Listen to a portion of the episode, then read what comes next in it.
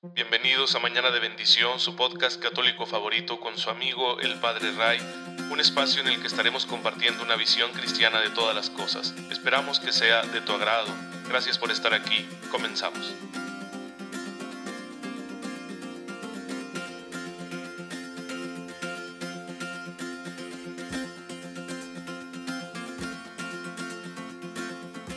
Feliz viernes, queridos hermanos. Bienvenidos a su podcast católico favorito. Soy su amigo el Padre Ray.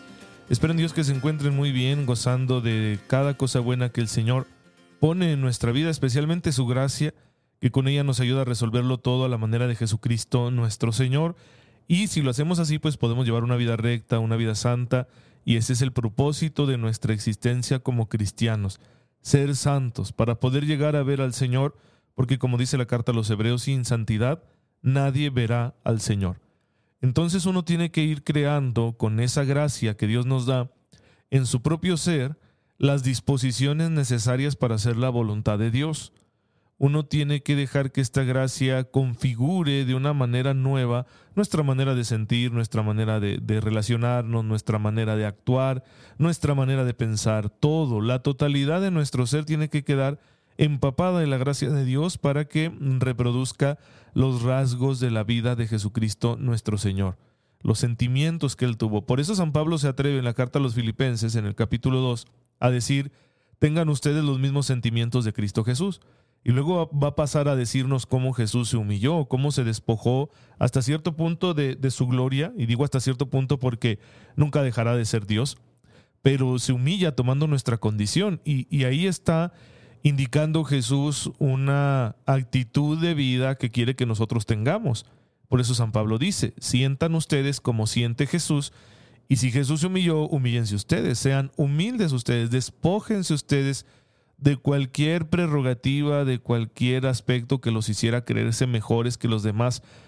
Eso es fundamental para nosotros como cristianos, ser lo más humildes que podamos. Y Claro que si somos humildes vendrá la gracia de Dios porque también la escritura dice, es el apóstol San Pedro en su primera carta el que dice que Dios da su gracia a los humildes. Entonces es necesario que la gracia nos transforme y para tener más gracia hay que ser humildes y la humildad es una disposición que tenemos que generar nosotros en nuestro corazón para ser como Jesús. Bueno, pues eh, ahí está el camino, solo tenemos que recorrerlo y saber que nunca estaremos solos, no desesperarnos, porque obviamente tendremos que luchar contra nuestra propia naturaleza, que estando lastimada por el pecado se revela contra este trabajo de santificación. Tendremos que luchar contra eh, lo que encontramos en el mundo, ¿no? Tantas cosas atractivas, pero que quieren volverse nuestro Dios, nuestro ídolo. Y, por supuesto, contra las asechanzas del maligno. Pero bueno, pues eh, podemos seguir el ejemplo de tantos hermanos y hermanas nuestros que lo han logrado y que han conseguido reflejar en su vida, transparentar en su vida el amor de Jesucristo. Entonces, si ellos pudieron, nosotros también, porque la gracia que ellos recibieron para poder conseguir alcanzar la meta es la misma gracia que recibimos nosotros. Son los mismos sacramentos, es la misma relación con el Señor, la misma vida de oración. Todo es lo mismo, entonces tiene que producir también un efecto en nosotros. Si en nosotros no está produciendo un efecto, quizá es porque no hemos generado esas disposiciones en nuestro espíritu que nos ayuden a dejar que la gracia dé fruto. Y miren, hoy les voy a contar de un santo cuya vida me parece muy interesante. Les voy a contar de la vida de San Juan de Beverly. Él nace en el siglo VIII en lo que hoy es Inglaterra y va a ser un, niño que educado, sí, en, en el catolicismo, educado en la fe, pues empieza a sentirse atraído por la entrega, por la consagración total al Señor. Y siendo joven, lo envían sus padres a estudiar a una ciudad llamada Kent, donde estaba una escuela de, de ciencias humanas y cristianas dirigida por eh, un santo abad llamado Adrián. Y ahí va a estudiar y ahí se va a dar cuenta de que la gran sabiduría que tienen estos maestros, que son monjes también, pues procede de su vida de oración. Y él decide consagrarse hacia el Señor, hacerse también un monje. Así que cuando vuelve a su tierra, entra en una abadía que está cerca de su lugar de origen llamada Whitby. Ahí va a dedicarse a la vida espiritual y va a destacar por sus excepcionales cualidades. Tanto que pues la iglesia se fija en él y lo hacen obispo de un lugar llamado Hexham. Y ahí se va a dedicar también a las cuestiones pastorales, a organizar a la iglesia, a edificar al pueblo de Dios, especialmente a servir caritativamente a los pobres. Y va a haber una, un caso muy interesante de, de, una persona a la que va a conocer, San Juan de Beverly, precisamente por estar preocupado por las necesidades de los excluidos, de los marginados. Va a conocer a un joven que es sordo. Y entonces va a trabajar con mucha paciencia con él, enseñándole a oralizar, a pronunciar, porque fíjense qué, cosa tan interesante, y lo sé yo bien, porque tengo varios años trabajando con los sordos, con personas sordas en el Ministerio Católico de Sordos, eh, que los sordos no son mudos. La gran mayoría de ellos no son mudos, por eso no podemos llamarles sordomudos. De hecho, no les gusta que digamos sordomudos, porque tienen su voz. Entonces, ¿por qué no hablan? Porque ¿cómo aprende uno a hablar, hermanos? Uno aprende a hablar escuchando. Y como ellos no escuchan, por eso no han aprendido a hablar, pero pueden pronunciar sonidos. Por eso a muchos de ellos, hoy en día existen varios métodos y bastante eficaces, se les puede oralizar, es decir, se les puede enseñar a pronunciar casi con completa normalidad como pronunciamos nosotros. Entonces hay sordos que te leen los labios y luego te hablan, ¿sí? Y se hacen entender de una forma impresionante. Pues bueno, miren, aquí tenemos un precursor ¿sí? del trabajo pastoral con los sordos que fue San Juan de Beverly. Él se dedicó a los pobres y entre los pobres encontró a este joven sordo y se puso a enseñarle a hablar. Y fue muy conocido por este hecho, tanto que creían que había sido un milagro, que realmente el santo lo había curado de su sordera, pero en realidad no, solo le enseñó a oralizar, a pronunciar. Cuánta paciencia, ¿no? Porque en aquel entonces, estamos hablando del siglo VIII, pues no se tenían los medios que se tienen ahora para poder darles estas técnicas a las personas que no pueden hablar. Así que fue una cosa extraordinaria. Y en los tiempos que le quedaban, después de tanto trabajo pastoral, pues de ahí que él se dedicaba a la oración. Por supuesto, nunca abandonó su espíritu de oración y siguió desarrollando una vida contemplativa muy rica. Y lo trasladaron luego a una sede mayor, a una ciudad más grande, sí, lo, nombraron ahora obispo de York. Y bueno, pues eh, ahí siguió trabajando hasta que llegó el momento en que él dijo, yo me retiro. Él le había preparado un sucesor, que también sería después santo. Y en el año 717 se le dejó ya el trabajo al que sería San Wilfrido el joven, ¿sí? a su discípulo, para que él se quedara ahí como obispo de York y él se retiró a la abadía de Beverly, por eso se le conoce ahí como San Juan de Beverly, donde pasaría sus cuatro últimos años dedicado solo a la disciplina monacal, es decir, la oración y el trabajo.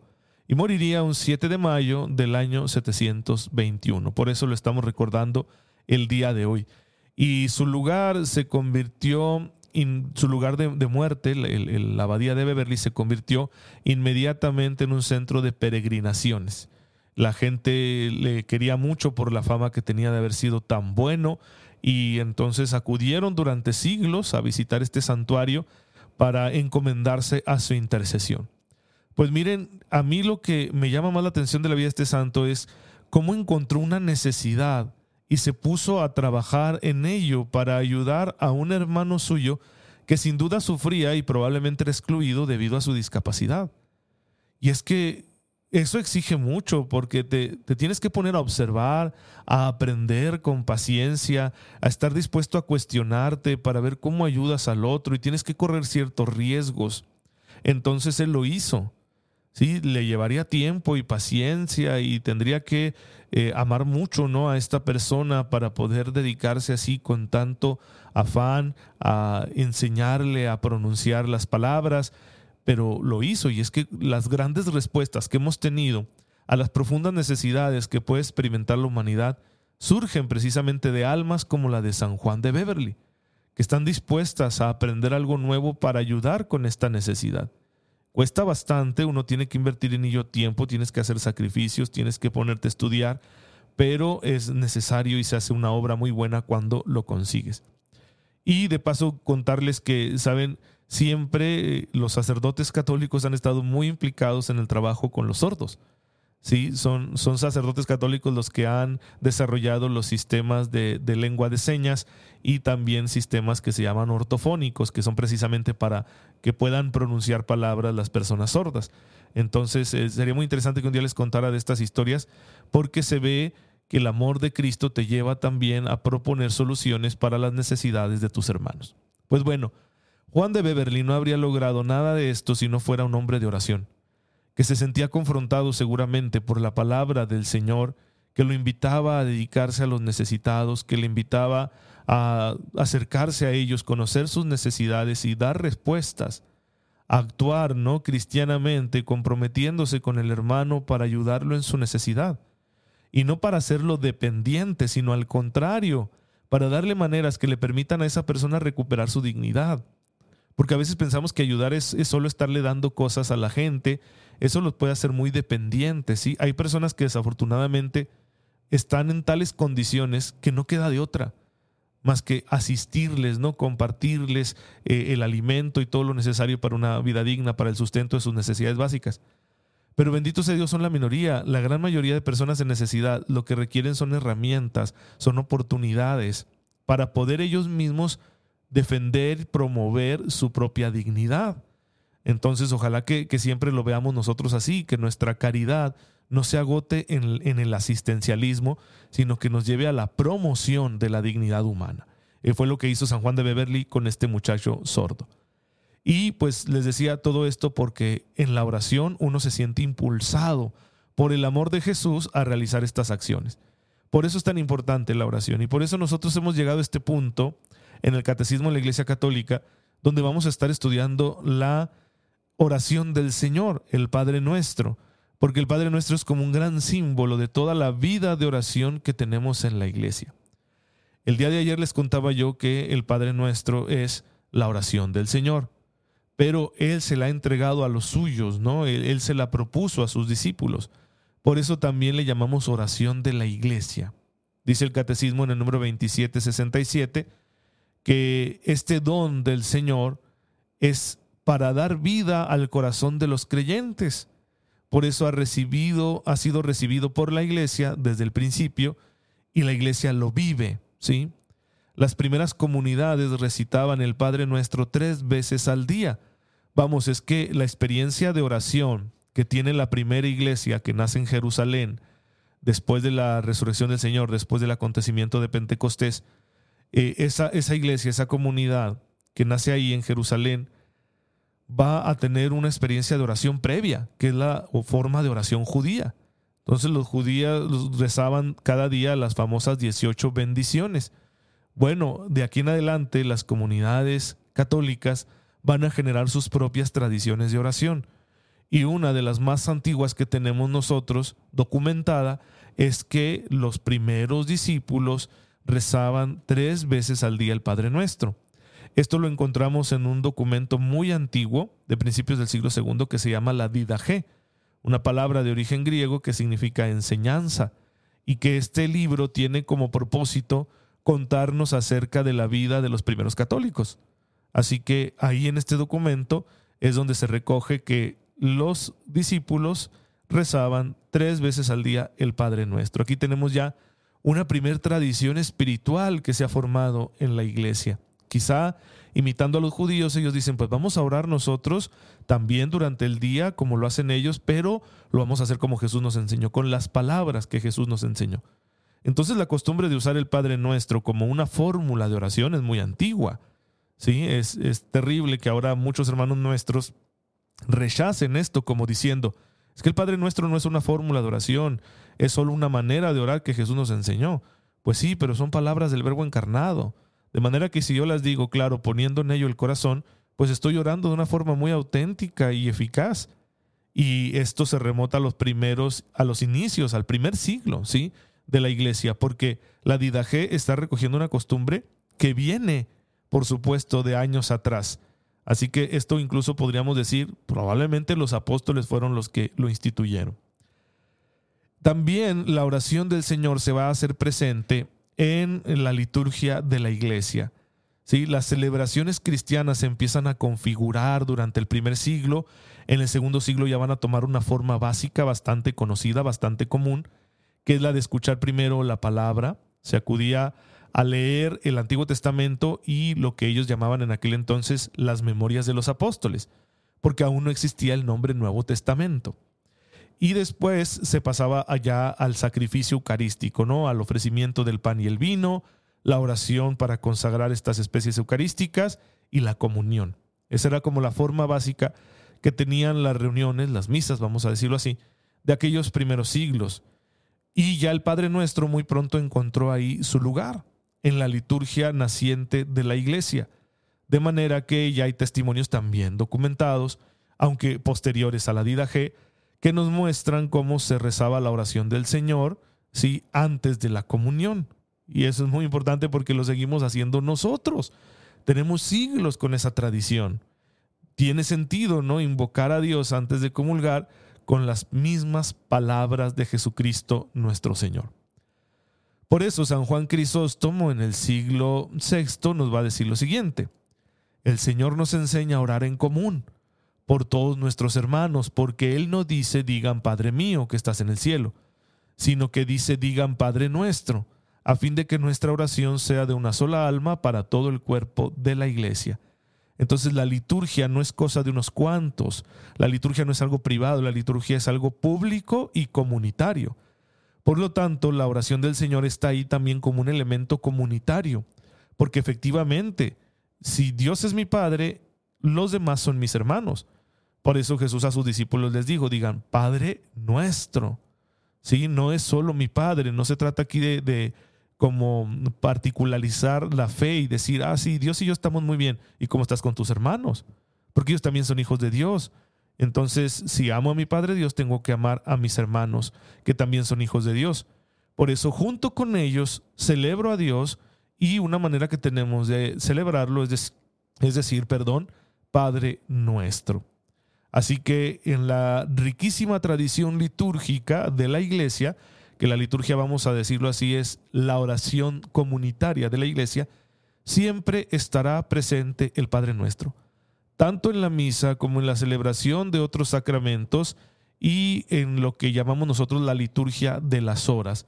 Esa oración que hacemos, digo, con un compromiso, pues los consagrados, los sacerdotes, eh, de las laudes, las vísperas, las completas, y esa oración siempre tiene un Padre Nuestro.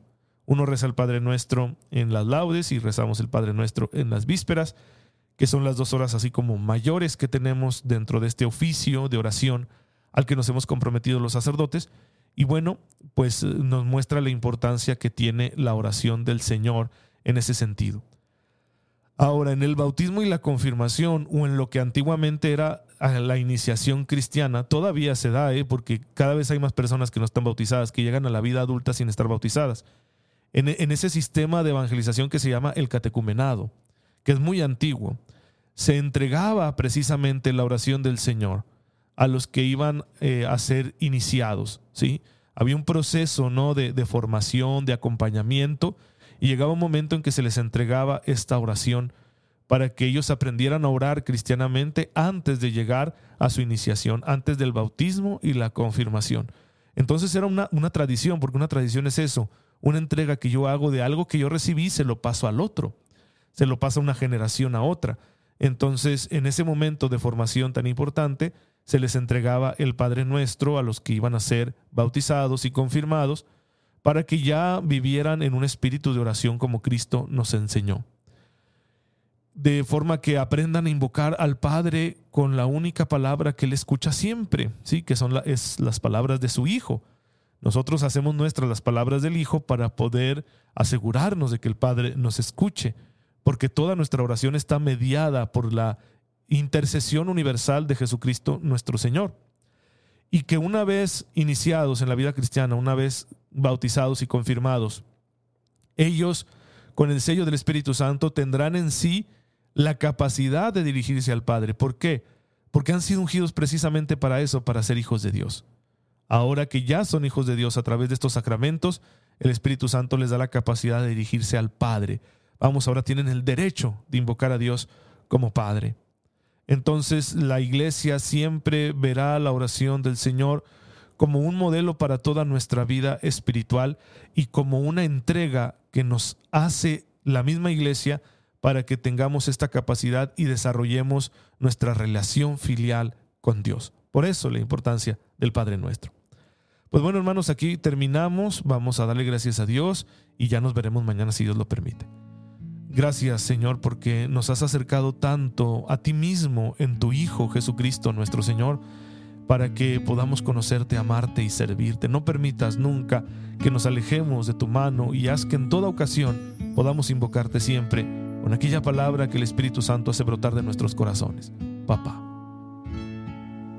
El Señor esté con ustedes. La bendición de Dios Todopoderoso, Padre, Hijo y Espíritu Santo, descienda sobre ustedes y los acompañe siempre. Muchas gracias por estar en sintonía con su servidor. Síganse cuidando mucho porque ahí anda todavía la pandemia. Y bueno, nos vemos mañana si Dios lo permite.